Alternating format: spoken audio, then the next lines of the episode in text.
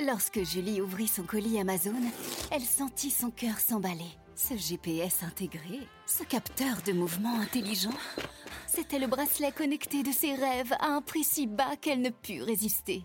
Ça mérite bien 5 étoiles. Des super produits et des super prix, découvrez nos super offres dès maintenant sur Amazon de Radio Classique avec David Abiker.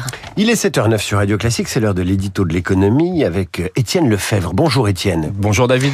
Le gouvernement est enfin parvenu à désamorcer la crise agricole, mais il risque d'en payer le prix fort. Et oui, face à la colère, il, il fallait placer la barre très haut et sur le fond, le plan présenté par Gabriel Attal est salutaire sur bien des points, en particulier la volonté de garantir la souveraineté alimentaire du pays en s'en donnant les moyens on peut saluer ainsi un certain pragmatisme résumé par le slogan Pas d'interdiction sans solution à propos des pesticides. Mais de fait, la facture s'annonce salée, budgétaire d'abord.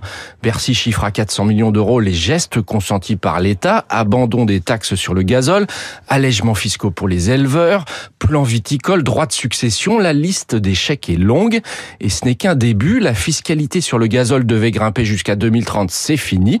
Et la réforme des retraites qui doit améliorer les petites pensions est encore à venir. Alors ça, c'est l'impact direct, mais il y a aussi les effets collatéraux. Oui, Bercy voulait faire oublier le quoi qu'il en coûte. C'est raté. Ce long conflit va donner des idées à d'autres professions, à l'instar des chauffeurs de taxi, très énervés contre les économies demandées sur le transport des malades, ou des médecins libéraux qui vont faire monter les enchères sur leurs tarifs. Le BTP, quant à lui, est déjà monté au créneau pour réclamer un moratoire sur la hausse du gazole le concernant.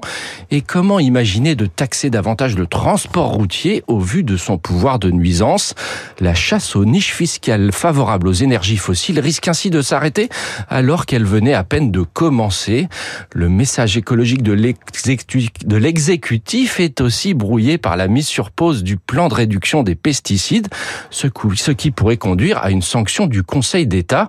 Enfin, le cavalier seul d'Emmanuel Macron sur l'accord Mercosur écorne sa stratégie européenne.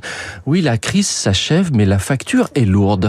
C'était l'éditorial euh, des échos euh, de l'économie avec Étienne Lefebvre. Les échos qui titrent ce matin Ukraine, l'Europe s'engage.